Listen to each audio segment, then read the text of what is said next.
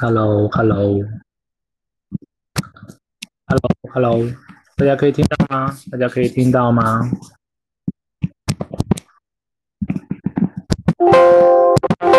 ？Hello，Hello，大家可以听到吗？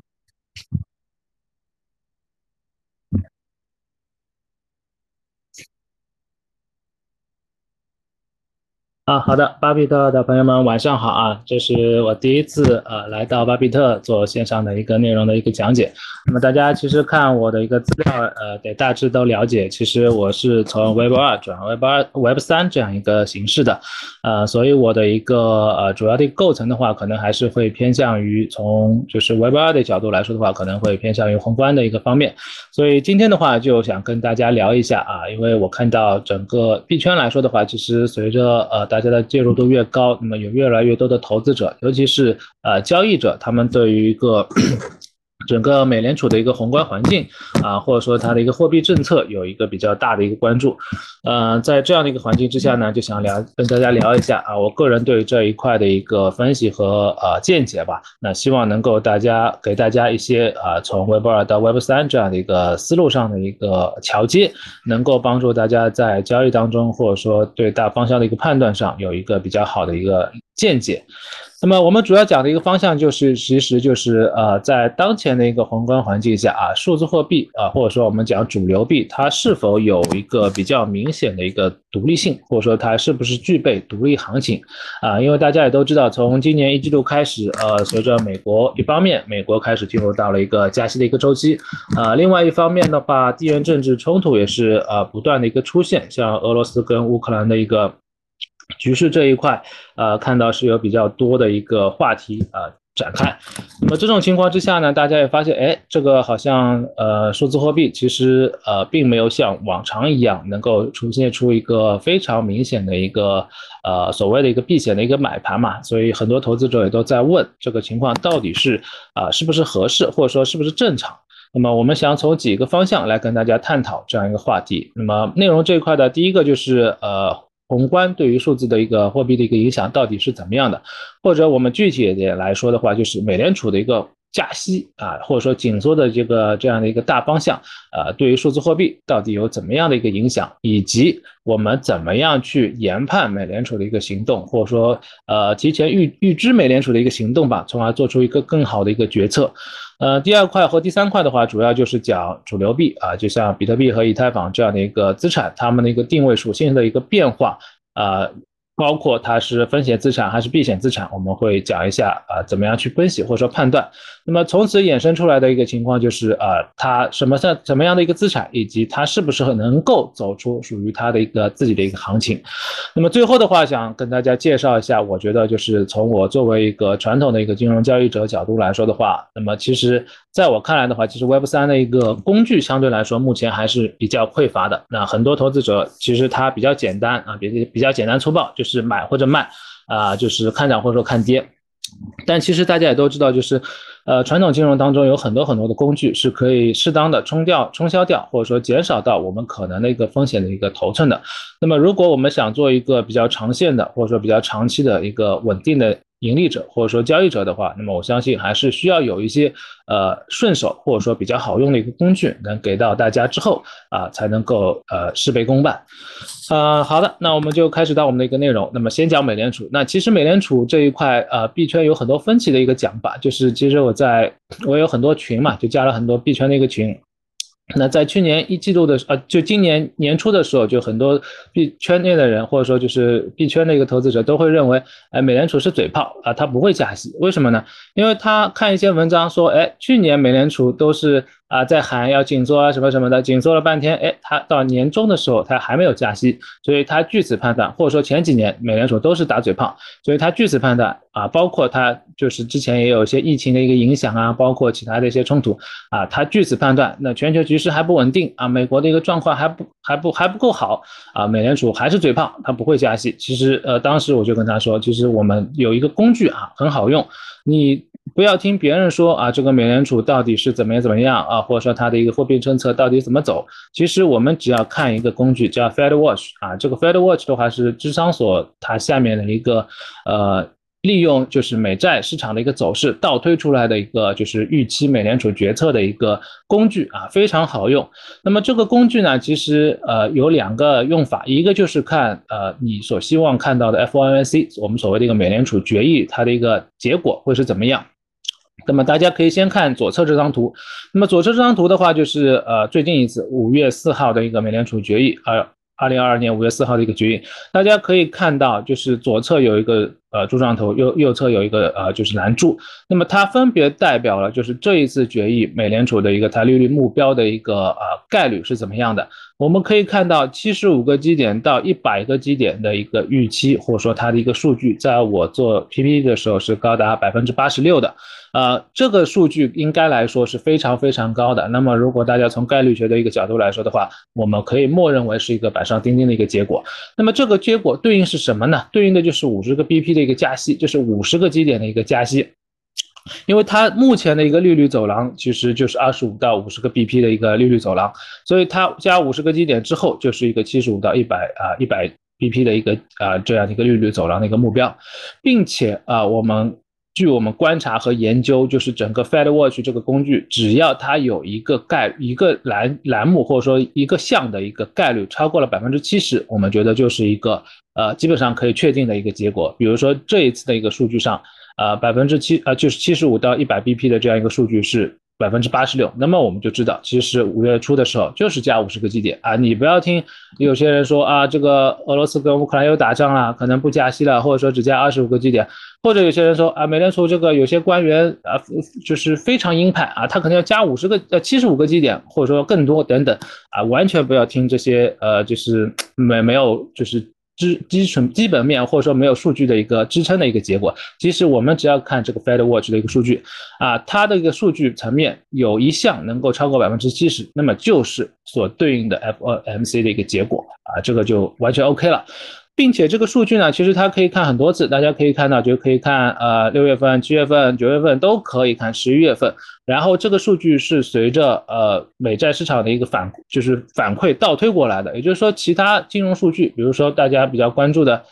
通胀、就业啊这两项数据，在公布之后，其实美债市场就是债券市场其实都会做出反应。然后做出反应之后呢，就会倒推到这样一个 Fed Watch 数上数据上的一个呃数值。所以你可以在每次比较重大的一个数据之后啊，来看一看啊，这样一个数据是不是有非常明显的一个变化。如果它的一个概率只是从百分之八十六变成百分之八十，或者说变成百分之七十，其实没有影响，或者说完全 OK。那如果说这个数据变成了五五开，或者说啊四六开了，那么其实就意味着啊这一次或者说你想看的这次 FOMC 上它是有分歧的。那么当前的一个分歧其实就是加不加，也就是加多少的一个问题。那么在过往的一个环境当中，它可能会出现呃降不降息，或者说维持利率不变降多少的这种情况。但是对于我们来说的话，我们只要看这张柱状图，然后跟现有的一个利率走廊去做一个对比，那么有百分之七十的。那么我们就把它视为一个必然的一个结果。那如果没有，那么其实对于我们交易来说的话，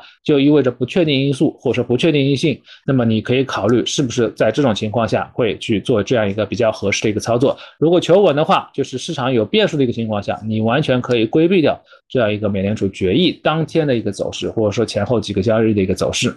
呃，这个对于我们宏观的一个角度来说的话，那其实就可以判断啊，下次加息多少，或者说加不加的一个问题。另外的话，这张这张 Fed Watch 上的话，大家再往左侧看，它有个 dot point，就是我们所谓的一个点阵图，它可以用呃 chart，就是图形的一个形式呈现。那么点阵图呢，它其实代表的是一个呃，我我们要放出来了，因为这个我觉得其实。呃，影响不是很大，但是如果大家想深度去了解或者说研究美联储的话，可以去看一下，它有一个中值预期啊，它的一个中值预期就是代表大多数美联储票委他们对于啊今年、明年啊他们的一个整个利率目标的一个预期。那么像今年的话，就是。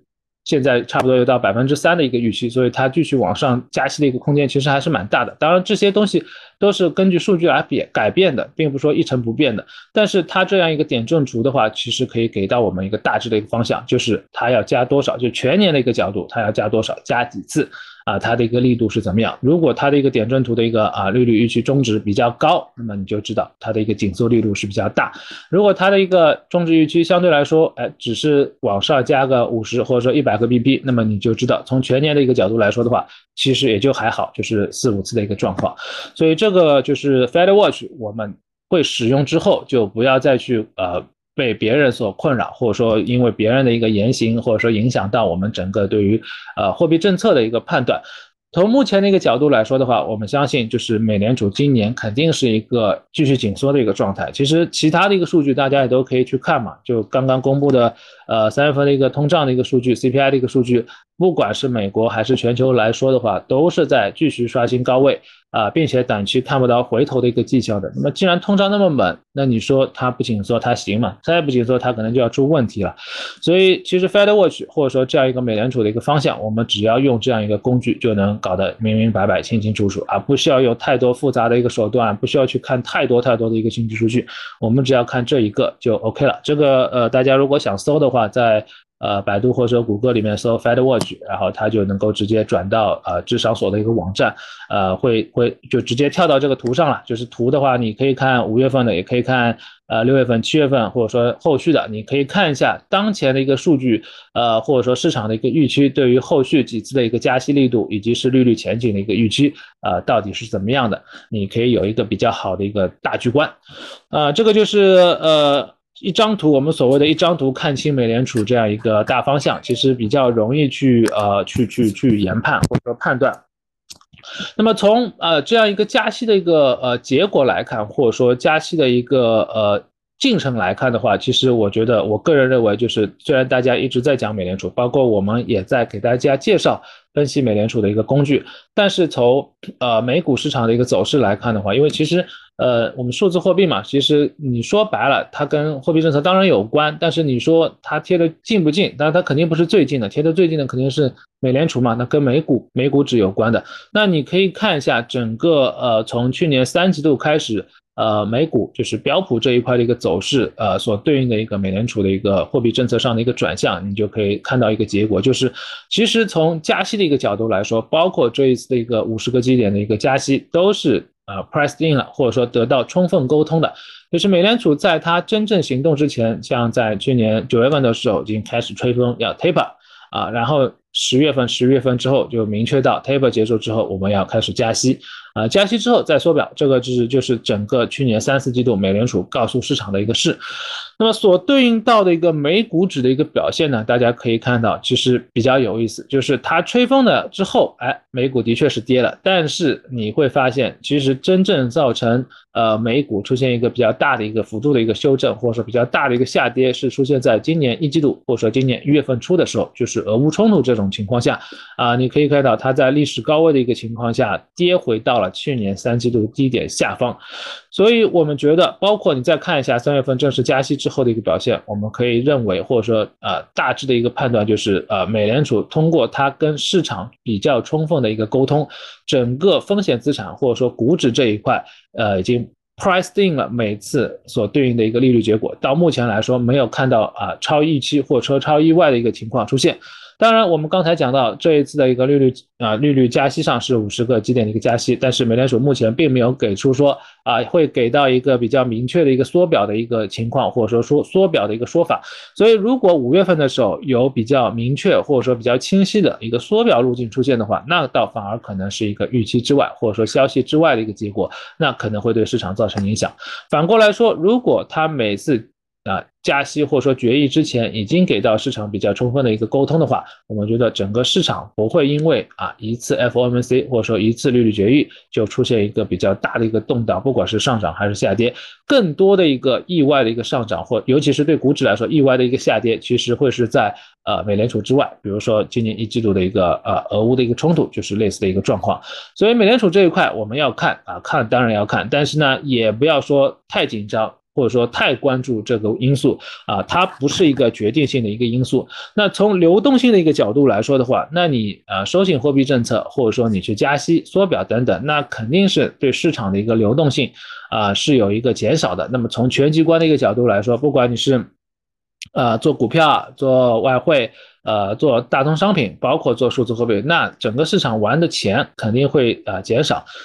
但是呢，数字货币也有它的一个特殊性，因为它本身相对来说，呃，相对于传统的一个资产来说的话，它有它的一个独特性。呃，怎么样一个独特性呢？就是玩的圈子还不足够大，或者说大家玩的人还是只是限于我们这些。呃，老韭菜或者说中韭菜啊，或者说少量的一个新韭菜，那它不像呃股票市场或者说呃其他的一个资产，已经是玩了好多年了，十几年、二十年下来了，市场有非常多的老韭菜、中韭菜，还有非常非常多的一个新韭菜啊在里面玩。所以这种情况之下的话，其实对数字货币来说的话，我觉得呃，当然你从大的一个角度或者说大的一个方向来说的话，那肯定它会受到货币呃就是货币政策所带来的一个流动性优势的一个减弱，或者说整个。市场的一个钱会减少，但是这个钱啊，说你说它对于数字资产到底是净流入，或者说还是说净流出，我觉得这个是要通过时间来观察的。那我个人的一个大致的判断，就是在呃这样一个大的一个周期当中，它的一个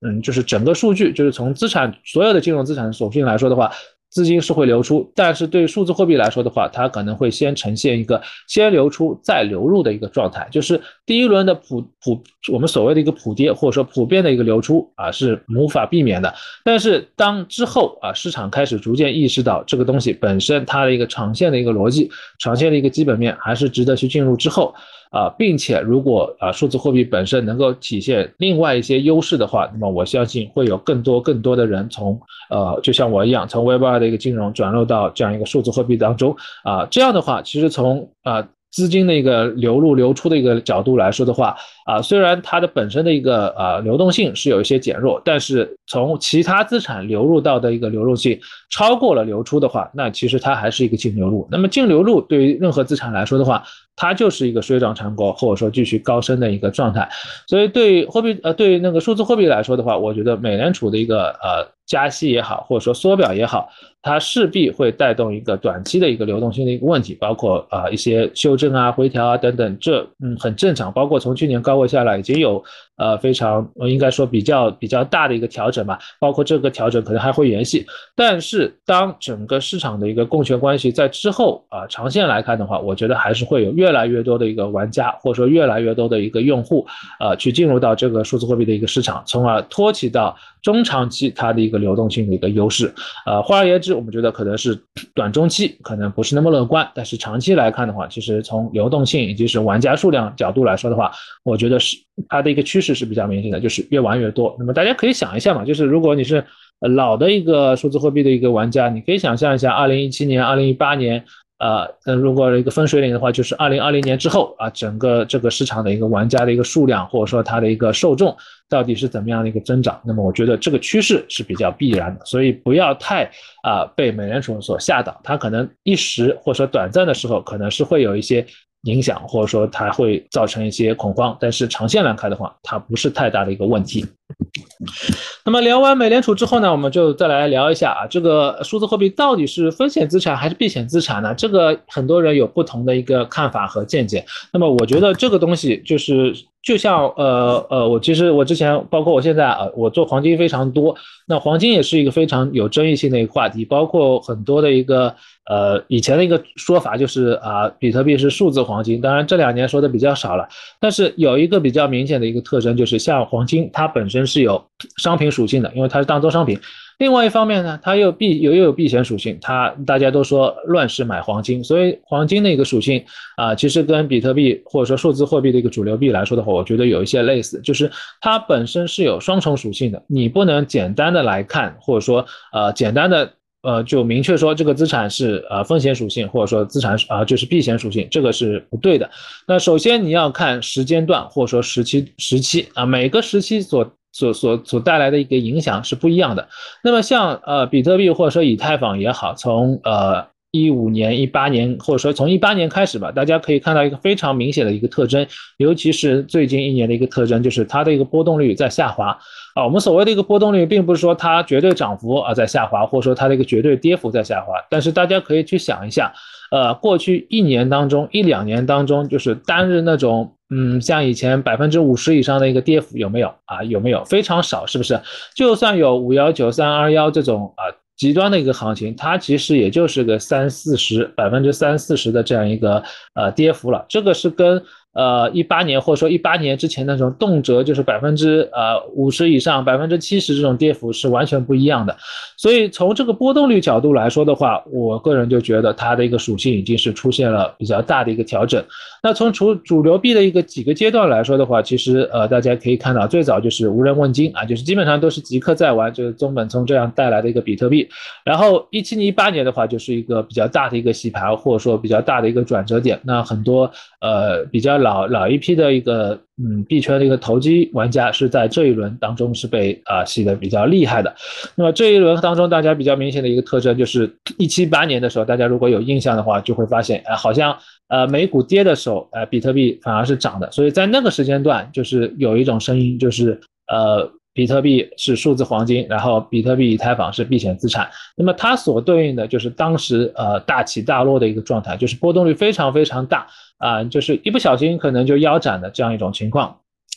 但是这种情况呢，在二零二零年之后，我们刚才讲这是一个比较重要的一个分水岭啊，就出现了一个改变，就是有很多机构啊开始跑步入场。啊，比如说最有名的就是特斯拉啊，马斯克啊，开始就是一直活跃在这个市场当中，唱他的一个狗狗币也好，或者说呃搞比特币也好，买比特币也好等等，包括其他的一个机机构啊，PayPal 等等，都会有这样一个消息，就是机构投资者开始跑步入场了，开始进入到这个市场啊，来真正参与到。呃，这样一个 crypto 的这样一个 market 的这这样一个呃这样一个市场当中，虽然一八年的时候也有一些机构或者说一些呃比较大的一个就是币圈的一个投资机构啊已经开始起来了，但是你说传统的金融或者说传统的一个商业开始进入到数字货币，一定是从二零二零年这个市场开始的。那么这个市场这这样一个机构投资者进入之后，你就发现一个非常明显的一个特征，就是波动率没有那么大了啊。虽然它也有那种极端的行情，或者说比较大的一个。呃，涨跌幅，但是跟之前那种啊不讲道理的，或者说完全缺乏市市场深度的那种跌法是完全不一样了。就像去年跌的最狠的时候，呃，我我我我我在其他的一个市场，就我我也在就是 Web 二的市场，就是建议投资者在三万，当时啊就是买。比特币为什么呢？逻辑其实非常简单，因为这个价格就是大多数当时机构的一个入场价，或者说就是呃，如果这个价格跌破了，那么他们本身就会带来非常大的一个浮亏，他们是不太愿意，或者说从逻辑上是不会。同意这样的一个情况出现的，那么大家也可以看到，最终的话就是，嗯，去年的一个三万这样一个位置，就是一个非常好的一个入场点。那么这个逻辑就是在于机构投资者的一个呃，它的一个成本或者说它的一个价格是这样子的。那么二零二二年到二零二三年呢，我们看到更多的就是。那机构或者说投资者开始进入到这个市场当中，进一步压低了或者说压榨了市场的一个波动率啊。当然，这也跟近期的一个行情有关了，就是尤其是二零二二年到现在，整个市场没有特别大的一个消息啊，然后它就是一个震荡偏震荡的一个格局，或者说震荡承压弱势承压的一个格局，没有。重磅的一个消息，那么也可以视为说啊，因为没有消息，所以没有大的一个波动率。但是从二零二零年开始，我们整个大方向上的话，其实就是一个波动率下滑的一个态势。那么波动率下滑对于我们来说的话，其实它就是代表这个资产被越来越多的人认可，那么它就是一个更偏向于啊传统资产，或者说接近于一个呃就是我们所谓的一个风险资产的一个这样一个标的了。呃，然后我这边截到了一张，就是嗯。呃比特币跟呃标普指数的一个对比，那么大家可以看到，虽然在这一波的一个行情当中，或者说这一轮的一个呃主升的一个行情当中，那么其实大家可以看。呃，两者的一个关联度并不是那么高啊，就是在去年见顶之前，两者的关联度并不是那么高。因为一方面，美股是在十年牛市的当中，它一直在涨，就是你不管是黄金来，还是美元指数来，还是说数字货币来，它都是涨的，所以它不为你所动。另外一方面呢，在呃去年的嗯去年的一个大行情当中，其实数字货币的一个表现还是非常亮眼的。但是比较有特征的一点，就是在呃。美股开始见顶，或者说阶段性涨不动之后，整个数字货币也是开始呈现出一个同步往下走的一个态势，啊，这个就代表了整个市场从资产属性来说的话，我们觉得目前还是一个呃偏向于风险资产的一个属性，因为它跟比较多的一个机构已经开始挂钩了。然后这些机构的一个对于这种就是风险，就 crypto 资产的一个表现涨跌，会影响它的影响到它的一个估值等等挂钩的比较明显。所以在这种情况之下的话，尤其是在今年的一个情况下的话，大家可以看到两者的一个同步性是非常高的啊。虽然说绝对的一个涨幅或者说绝对的一个跌幅肯定是不能比嘛，因为股指肯定还是一个最稳定的一个就是传统的一个风险资产，所以它单日百分之五都非常大了，但数字货币单日百分之五就比较正常。但是从走向上来说的话，尤其是今年来看的话，呃。股指、美股指跟呃数字货币它的一个走势是比较正相关性的，所以我们目前定义来说的话，或者说在现阶段来看的话，我们觉得整个市场呃数字货币还是一个偏风险资产，会跟着美股走，或者说跟着风险情绪呃走的资产多一些。当然，后续是不是会出现改变，我个人觉得是有可能的。但是就目前来说的话，或者说在第一轮的这样一轮呃普遍的一个承压的一个过程当中，它还是一个呃。避呃风险资产的一个属性，那同时呢，就是在现阶段，我们觉得就是呃这数字资产去撼动法币，尤其是像美元资产这种情况，我觉得也是比较难以去撼动的啊。整个大家都理解吧？其实，在监管的一个角度来说的话，其实如果真的想打击这一个东西，美国也就是一句话的一个事情。所以我觉得就是它跟法币的一个关系，还是一个就是啊依附于法币之下，但是还在默默成长或者说慢慢发展的一个方向。大的一个角度来看的话，我觉得它会成为一个呃类逐渐啊，长期来看的话会逐渐。类似于一个大宗商品的一个走势，它可能会在一个呃正常的一个范畴之内，就是波动率范畴之内波波动，同时呢也会有一个价值中枢的一个确定啊。当然，嗯，我们讲主流币嘛，现在还是比特币跟以太坊。那随着公链的一个崛起，肯定是会有越来越多的这种啊主流币的一个涌现，那么这种就会带来差异化的一个估值以及是差异化的一个表现。当然这就是后话了。但是从目前的一个情况来说的话，我们觉得它就是一个风险资产。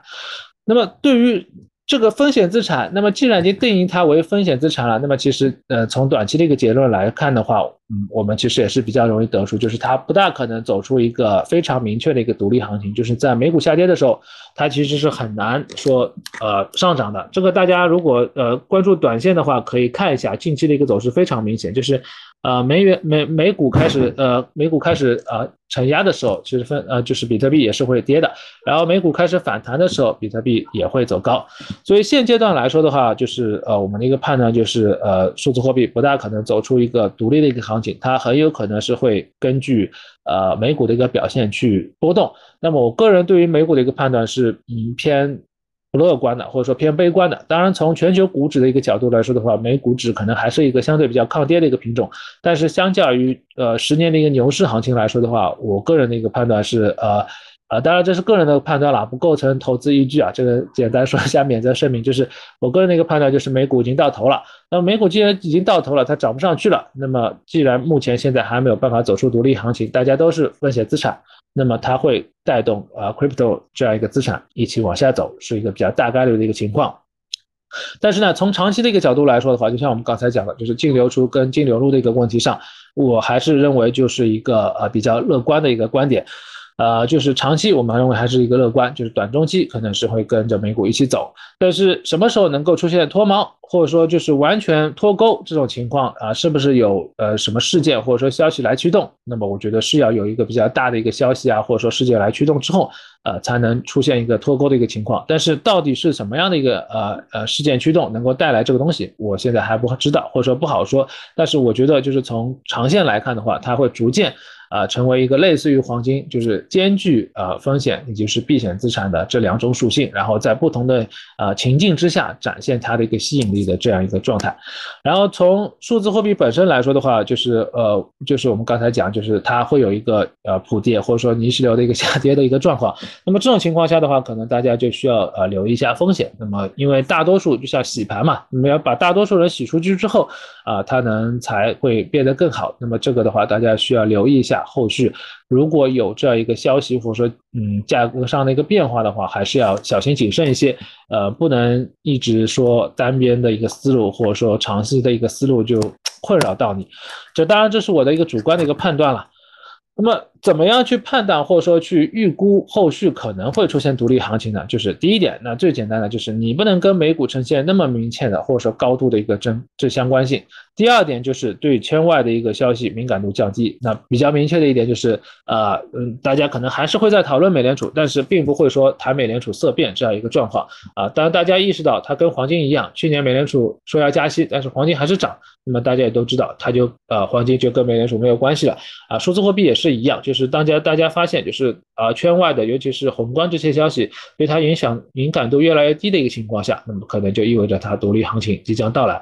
那么另外一个的话，就是我觉得就是数字货币来说，目前比较缺的就是一个呃估值体系或者说呃估值方法的一个比较。呃，明确性的，比如说你说股票嘛，它有 PE 或者说 PB 这种概念，呃，能够给到大家啊去评判啊这个东西到底好不好。那现在数字货币虽然也有一些什么说 TBA 啊，或者说应用数量等等，包括呃等等一些呃就是比较宽泛的一个就是逻辑或者说方法，但是它并没有形成一个非常完整的。啊，研究方法说啊，通过这几个数据或者说这个指标，能够评估到啊，你这个呃这个资产数字货币的一个资产是不是在一个呃合理的一个价格中枢之内运行？这个东西我不知道有没有人在做，肯定是有人在做，但是并没有一个共识，或者说呃有一个这个东西出现。那么当这个东西有出现之后呢，我觉得就会有一个呃嗯比较好的一个评判的一个方法，那么也有可能会给我们的一个独立行情带来比较好的一个机会。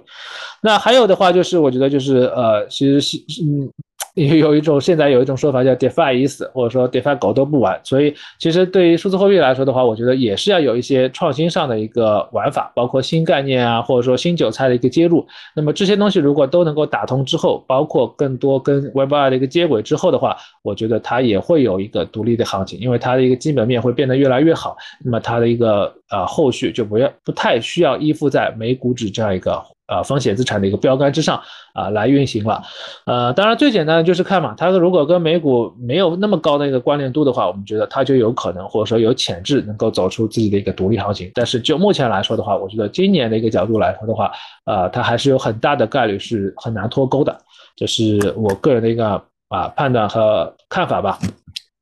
那最后一点时间的话，就介绍给大家介绍一下，呃，就是一些工具或者说我的一些心得，呃，从 Web 二到 Web 三的一个心得。首先的话就是，呃，其实不管在呃传统金融也好，或者说数字货币金融也好，大家都要考虑的一个问题就是，你到底是投资者啊还是投机者？当然，你不能说我本来是投机者，然后投投着投着把自己投成了投资者，变成了长线 长线玩家，这个就肯定不行。你你要定位好你的一个风险承受能力，或者说你的风险偏好到底是怎么样的。啊，你是想呃快速暴富呢，还是说啊能够嗯跑赢大势，或者说跑赢就是主流币的这样一种啊表现？你要先想好自己的一个情况到底是怎么样，这个会影响到你在啊资产选择上，或者说你的交易逻辑上的一个大的一个定调，或者说大的一个方向。那么在这样一个确定之后，那么你就要选择交易周期了。那通常来说的话，你想暴富的，那那。大多数想法，对，当然实战或者说实践肯定不一样。就大多数希望能够快速赚钱的投资者，他可能还是会做日内或者说比较短周期的一个交易。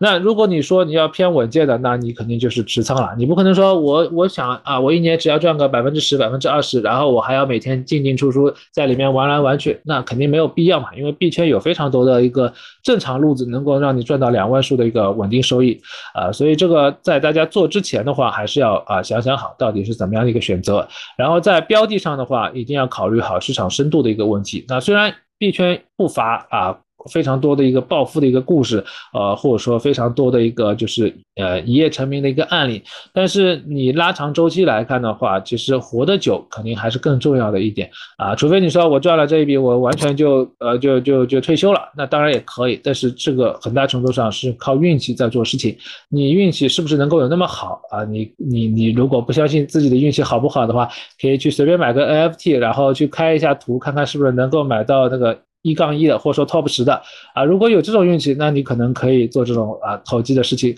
如果不行的话，那我们还是啊稳稳当当的做。包括我之前讲到，我们我们对于中长期的一个预期来看的话，啊，数字货币还是会逐渐成为一个类似于大宗商品的一个资产，只不过它可能会比较特殊。但是在这种环境之下，你说想啊长线来看能够获取超额收益率的话，其实会难度会逐渐加大。所以这一块的话，大家如果想做一个非常长期的耕耘于这个市场的一个投资者也好，或者说投机者也好的话，还是要有一个正确的一个观念啊。虽然别人暴富啊，或者说呃别人这种说法可能非常非常非常令人羡慕，但是。啊，真正能够做到这种东西的人，都是别人的啊，别人的朋友啊，通常不会是自己，所以这个大家需要考虑好的。那另外的话，就是从呃数字货币的一个角度来说的话，就是对冲和套保这个概念，我觉得目前市场可能还需要再强化一下啊。大多数人还是更喜欢做单腿，就是纯粹的一个博弈，就是投机的这样一个选项。但是其实呃很多时候有不同的一个玩法，我们可以呃在。特定的时间段内，通过对冲或者说套保的一个方式，呃，给自己的一个收益上提供一个比较高的一个安全度。虽然它可能会呃部分的影响到你的一个收益，但是你想一下嘛，只要能够赚钱的一个情况下，啊。肯定是比你要亏钱要强的，所以这种风险偏好的一个情况下，或者说偏风险偏好的一个选择上，大家还是要逐渐使用起这些方法来。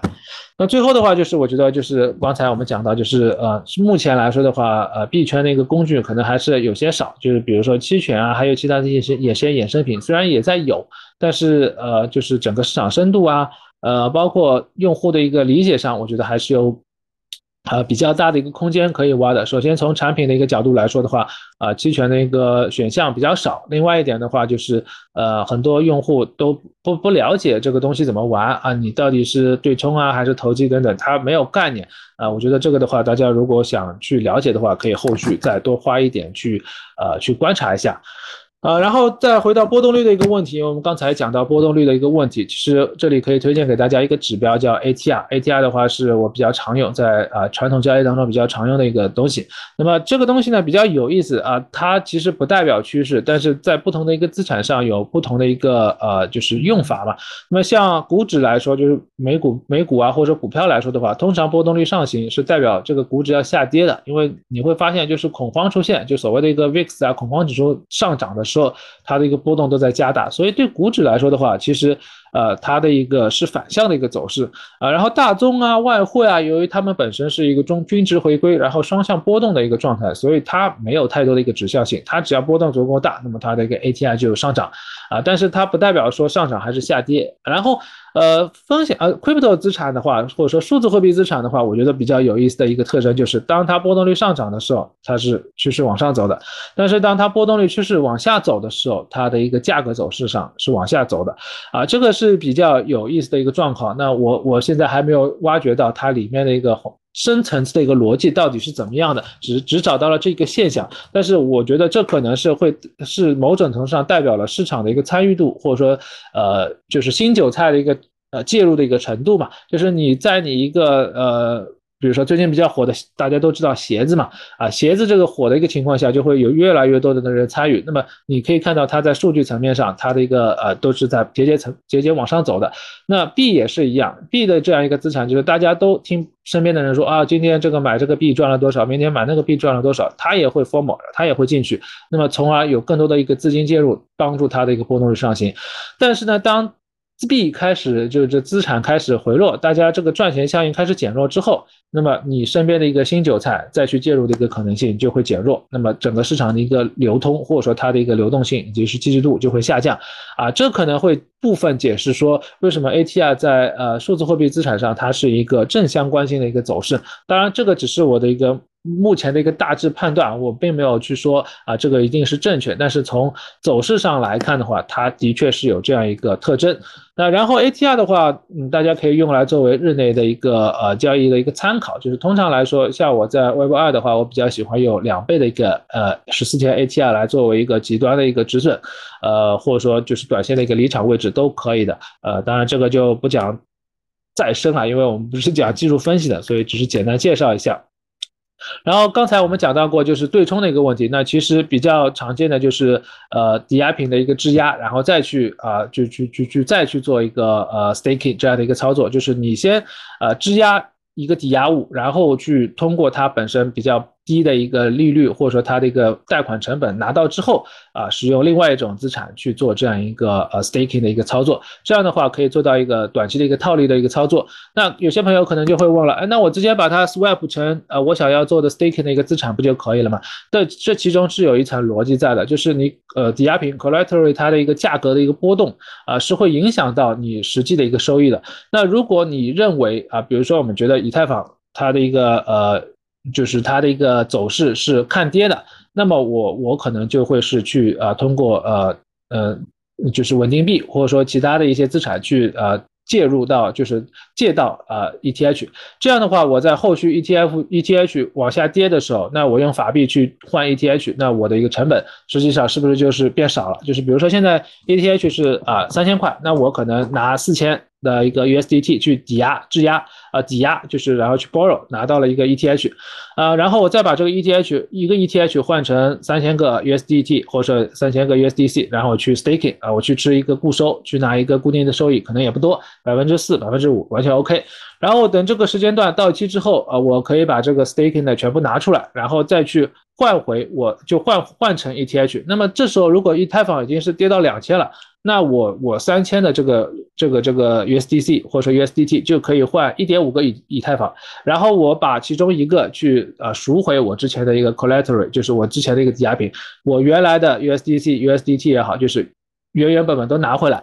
同时呢，我还赚了额外的零点五的一个 ETH，以及是呃。对应的抵押品的一个就是三千个 USDT 的一个呃利率，这个是不是就跟你啊纯粹的去 swap 一下，然后再去去去去去质押的这样一个玩法就不一样了呢？啊，这个我觉得大家可以考虑一下，我觉得这是一个比较有意思的一个玩法，但是市场当中呃好像用的人比较少。啊，另外的话就是呃，大家做 staking，就比如说 Cosmos 系，大家都知道的啊，前一阵非常火。但是呢，哎，你会发现，哎，不行啊，这个东西我这个 APR 很 APR APY 很高，但是我这个本币在跌，跌的我吃不消。我如果高位进的话，我可能跌了百分之四十，跌了百分之五十了。包括甚至有一些极端的一个币可能会跌的更多。那么这种情况下，如果你发现啊，某些 DEX 上可以找到对应的一个永续合约。来做空的话，那么就是一个非常好的一个对冲的一个手段。呃，你可以通过永续合约的一个对冲，然后呃现货合约上或者说期货合约上持有多头，然后对冲掉冲销掉风险，然后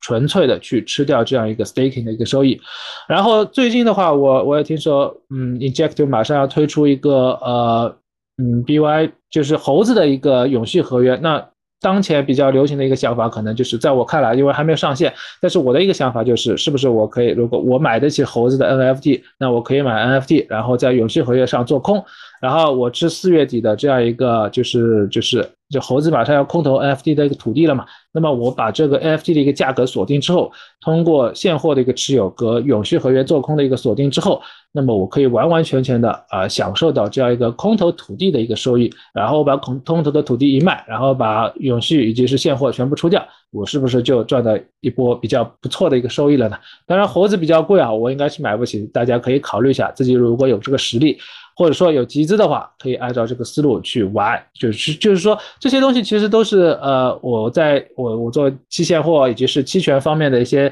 呃思路啊，或者说想法。但是呃币圈的话，现在啊有些工具有，有些工具是没有啊。但是我觉得未来这些工具会越来越多，大家可以提早去布局一下这样的一个思路和想法。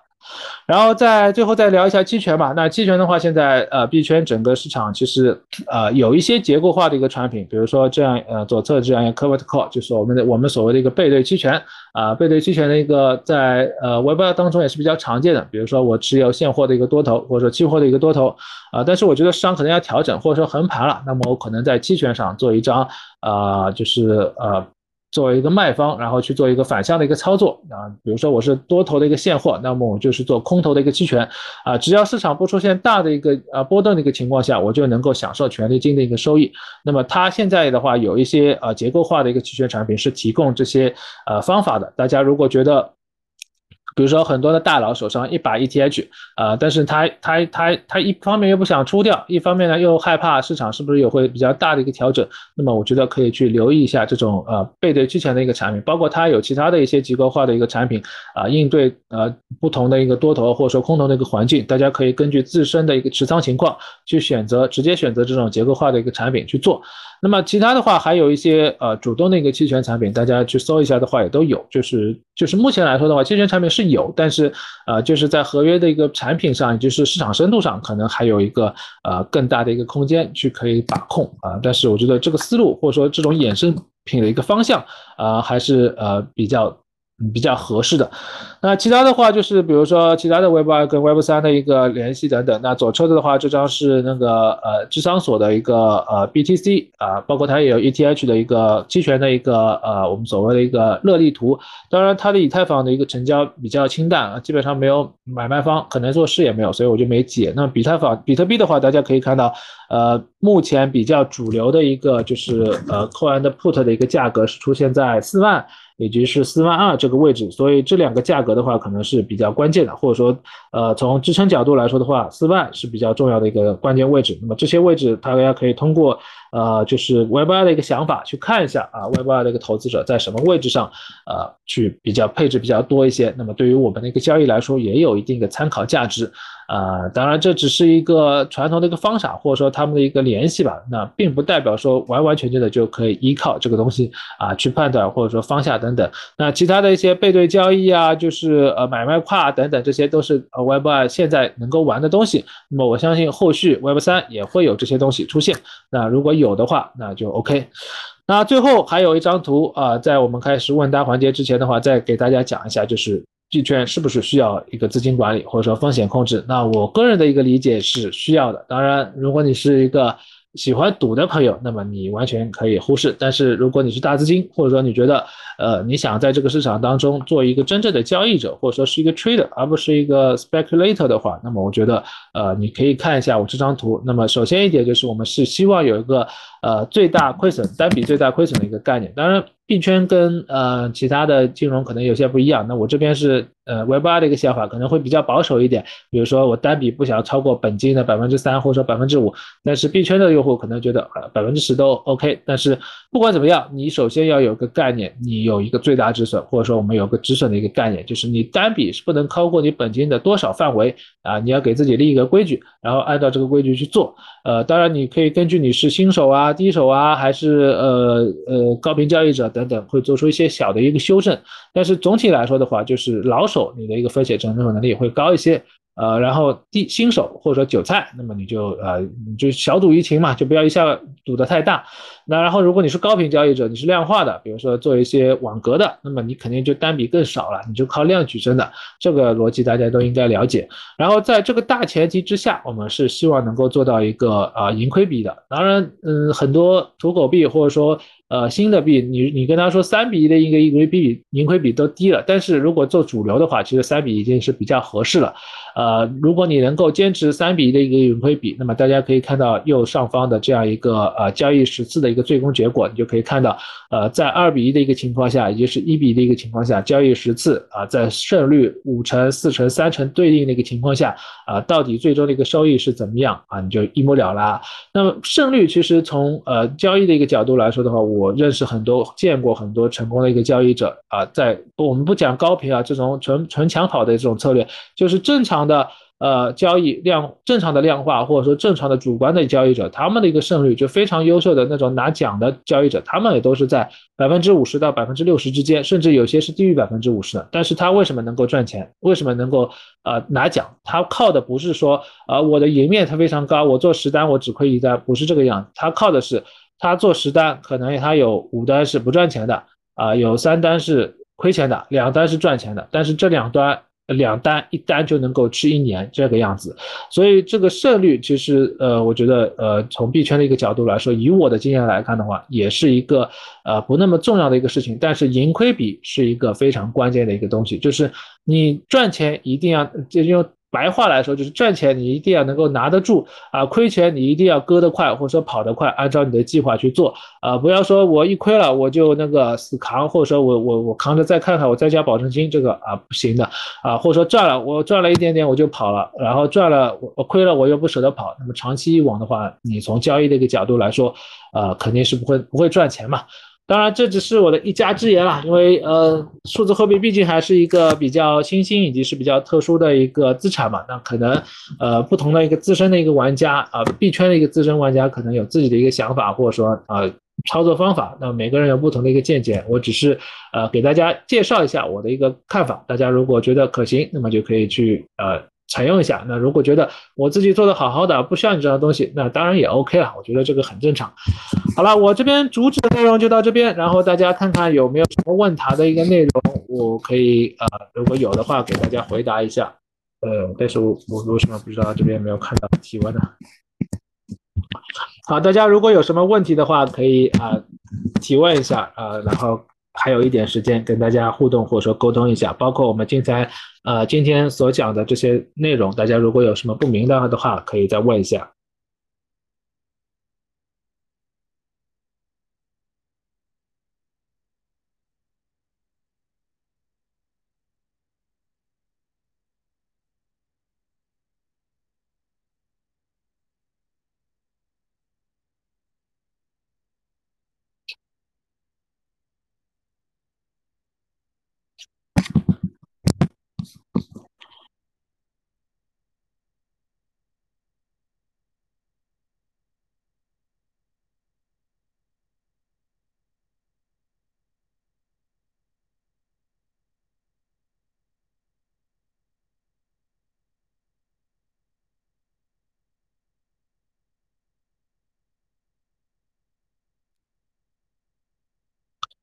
呃，包括好像应该还有一个抽奖环节吧？啊。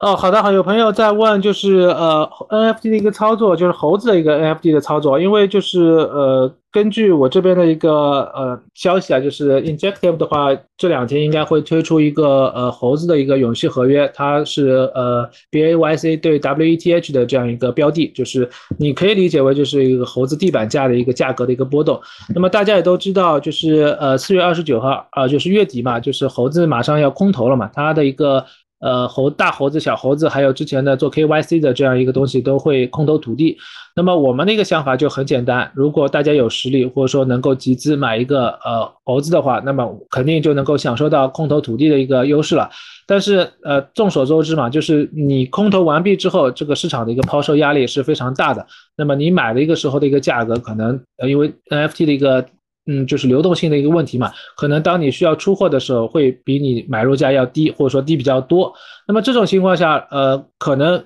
可以，可能你通过土地的一个 NFT 呃空投，能够还能够弥补这些呃亏损或者说浮亏。但是如果亏损弥补不了的话，可能会是一个大问题。那么现在有这样一个永续合约，其实就比较好操作了。那我在 NFT 上，我买一个猴子合约啊，同时就同样的一个价格，或者说比较接近的一个价格，我开啊一个 BAYC 的一个永续合约的一个空单啊，比如说，比如说现在猴子，我们假设应该是一百二十几吧，一百三左右的一个 ETH，那么我花一百三一个 ETH，先买一个现货。呃，现货拿到了之后，NFT 拿到之后，你月底就能拿 NFT，就土地的 NFT。同时呢，我在呃，就是我买入价格附近，同时开一个啊 BAYC 对 WETH 的一个空单。呃，这个的话应该还有最大有两倍杠杆，所以如果你资金不是很充沛的话，你甚至可以利用杠杆去降低一下你的一个实际的一个成本。但是我建议啊，就是钱比较多的话，你还是呃，就是一比一，不要用杠杆的这些因素去做空。那么这样的一个情况下，你就锁住了你的一个 NFT NFT 的一个价格的一个波动，就纯粹的是享受到了土地空投所带来的一个奖励。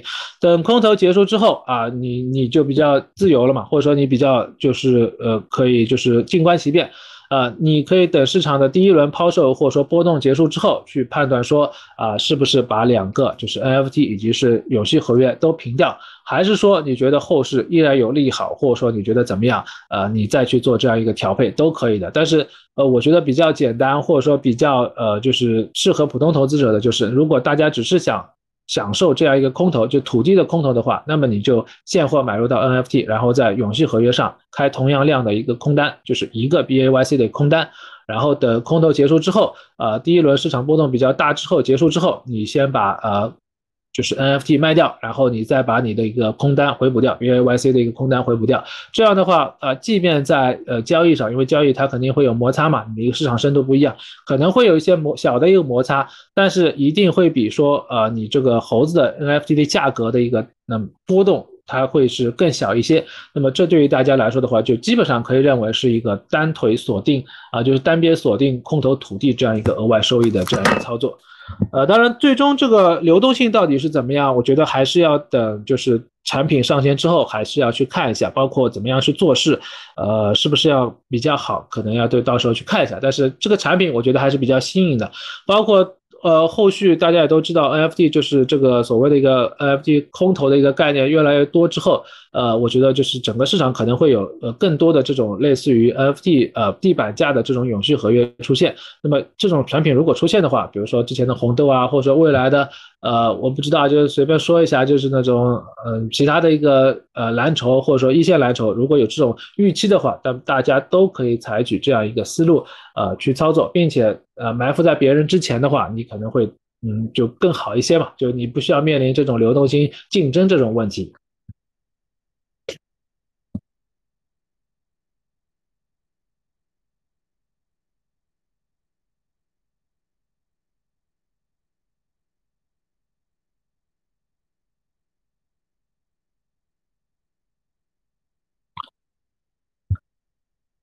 嗯，大家看看还有没有其他问题哦。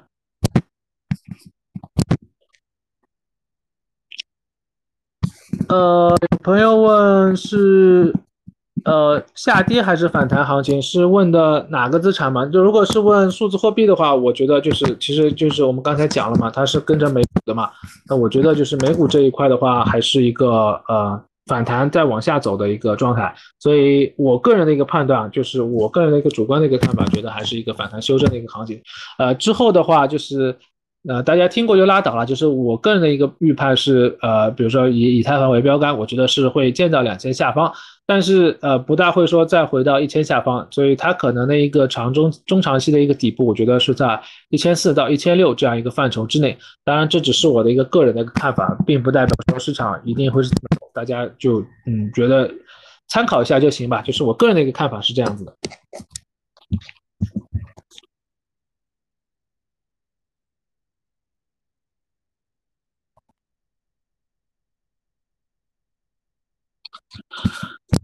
呃，大家看看还有没有什么问题啊？如果没有问题的话，那我这个呃直播的一个内容就到这边。但是应该还有一些抽奖的一个环节，大家应该在呃巴比特一个 APP 上能够看到抽奖的这样一个活动。呃，大家看看，再给大家一些时间，看看有没有什么提问。如果没有提问的话，我们就在一分钟之后结束。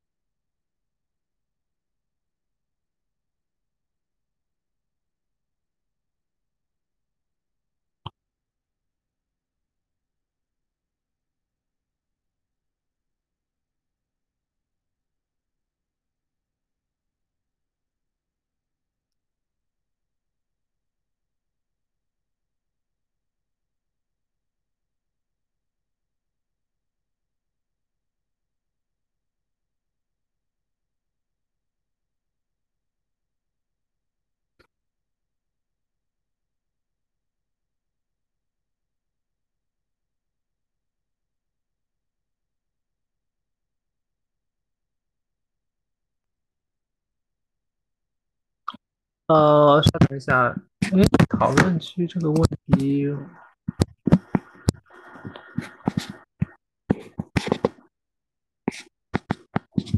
呃，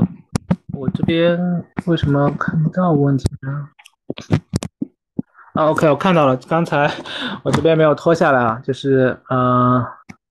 啊，有朋友问这样的一个呃，大学期间啊，就是呃，就是是不是有这样的一个机会去。介入到就是 crypto 这个市场，其实我认识很多群里面的就是大学生，他们已经是呃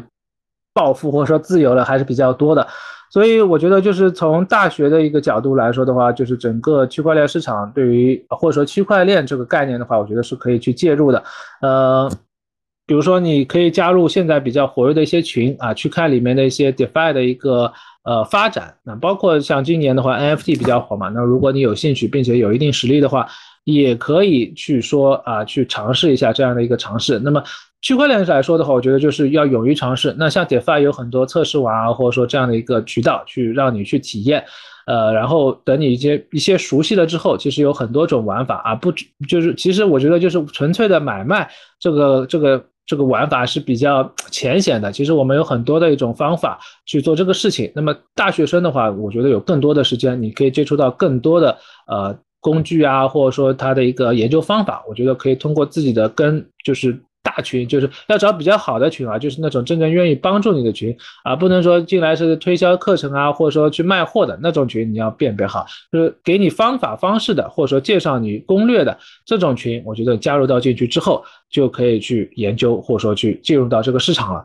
呃，至于说就是呃，Injective 可以实习吗？这个应该是可以的吧，包括呃。后续大家如果对这一块的确有非常大的一个兴趣的话，呃，包括如果说国内的一个嗯，就是学生群体比较大的话，我们也可以考虑说，呃，大家如果真的有需求的话，可以开更多的一个课程，关于就是由浅入深。呃，从最简单到相对复杂的一些玩法，跟大家做更多的一个介绍。呃，今天的话，我们其实还是比较偏宏观的嘛，包括也是默认大家对于一些呃币圈的一个基础的一个玩法有认知的这样一个大前提之下。那我也知道，其实呃。呃，就很多的用户，就是圈外的一个用户，他是想了解的，但是苦于没有一个很好的一个门路，呃，所以我也想做这个事情，但是就看有没有这个机会吧。然后实习的话，我觉得是应该有这个渠道或者说呃机会的吧。呃，然后私私域领域的话，就是隐私领域的话，其实呃，我觉得现在还是在一个就是开发的一个阶段嘛，或者说还是在一个就是蓄蓄力的一个阶段。那其实，在 DeFi 当中也有去参与了一些呃隐私的一些 DeFi 的一个尝试吧，或者说我们所谓的一个呃交互吧。但是我觉得就是。可能从爆发的一个角度来说的话，还需要一点时间，呃，去解决这个问题。包括后续，呃，就是隐私这一块，我觉得它可能还有一个比较大的一个挑战，就是在呃各国的一个监管层面上，是不是能够很好的达到一个平衡，可能还是会有一些，呃，在目前看来的话，可能还会有一些问题或者说挑战嘛，需要去解决。所以它的一个隐私的这样一个赛道，我觉得。嗯，可能会比可能会比大家预期的再来的晚一丢丢，可能会在下一个大的一个主升的一个行情当中会出现一个爆发，当然这只是我的一个主观的看法吧。呃，然后呃。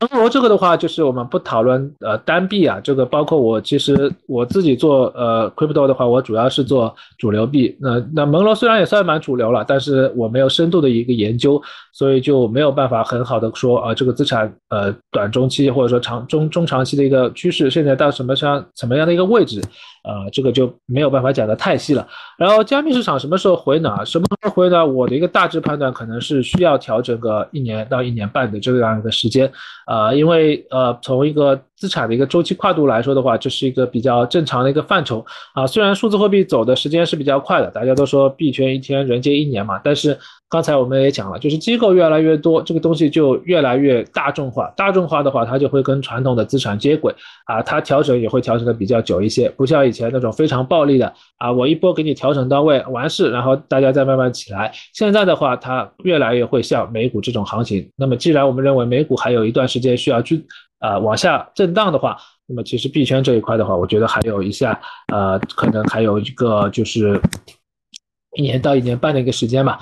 呃，然后有朋友问，就是加密行业的一个周期论有依据吗？这个我觉得现在说这个周期可能还有些过早，因为大家也都知道，就是加密市场或者说嗯，crypto 这个概念提出来没有太多太多的一个时间。呃，去考证，如果只是通过十年或者说十几年的一个这样一个时间段啊，去去试图去发现它的一个周期，或者说去发掘它的一个呃内在的一个逻辑，我觉得是呃有问题的，因为它并没有进入到一个非常平稳的一个发展期，它现在我个人的一个定义还是在一个呃高速发展期，或者说在一个初期阶段，只有当一个资产。嗯，比如说像大宗商品，你一个资产已经非常稳健，或者说有一个非常稳定的一个供求关系之后，我们才能讲啊周期性的一个因素，或者说有一个啊所谓的一个周期论。但是你这个东西，就像比如说特斯拉，它还在涨，你去跟他说你这个汽车行业到头了，或者说你这个周期呃要要下降，这个东西可能还为时过早。只有当这个品种已经比较稳定之后，我们觉得才有这样一个周期的一个概念，呃，然后进入到之后。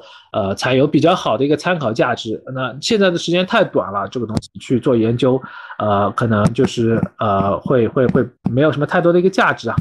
呃，然后有朋友问到 A P E 跟 G M T 啊，就是呃这两个其实我都有稍微的，就是呃小小小的一个参与一下，但是不是不是就是非常核心的一个呃就是玩家了。就首先从 A P 的一个角度来说的话，就是我们插一个题外话了，就是刚才我们讲到就是呃期现货的一个对冲，其实大家也可以想一想，就是如果他们这个就是永续合约，就是地板价跟呃 A P 就是这样一个就是它的。一个币价有非常高的一个关联度，比如说在一段时间内能够发掘的话，啊，正常来说这两个东西肯定是正相关性的嘛，因为你是它的代币，然后你是 NFT，那么你 NFT 涨，你的代币理论上表现会更好，啊，但是。现在时间还比较短，是不是能够形成这样一个逻辑关系？我们可能要还观观察。但是如果有的话，后续的话，这两个品种上或者说这两个资产上的话，我觉得也可以存在一些啊套利的一个机会，做多一个，做空另外一个，做空一个，做多另外一个。那么现阶段来说的话，我觉得就是啊我个人的一个看法，我们再次强调，就是个人的一个看法，不代表呃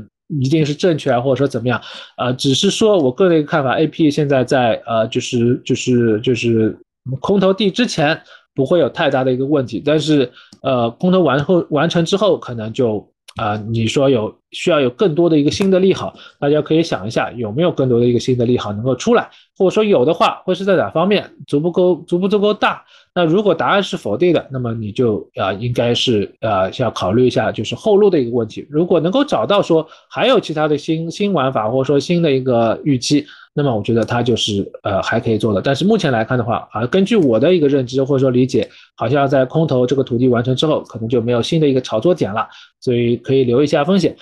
那 GMT 的话，就是刚好是另外一个角度了，就是其实我我也有走路嘛，或者有有有鞋子嘛，但是我也我倒是没有炒币。呃，但是我觉得就是 GMT 的一个相对估值啊，我们讲 GMT 跟 GST 的一个相对估值来说的话，它应该还是被低估的。我们不说 GMT 的一个绝对价值啊，就是从供求关系的一个角度来说的话，呃，我觉得比较合适的一个玩法，就是对于我来说，如果我想做的话，可能就是从一个中长线的一个角度来说的话，我觉得 GST 对 GMT 的一个相对的一个估值是要往下走的，所以。呃，如果我是一个交易者，或者说我是一个投资者，我可能会选择的就是，呃，比如说有永续，或者说这样一个杠杆品种的话，我可能会选择空 GST，然后做 GMT 的这样一个呃组合来做。因为长期来看的话，呃，非常明显的一个特征就是 GMT 的一个消耗量，呃，或者说它的一个消耗应用场景会越来越多。然后 GST 虽然它嗯现有的一个存量或者说需求量还是有的，但是后续有没有新的一个需求量的一个扩大？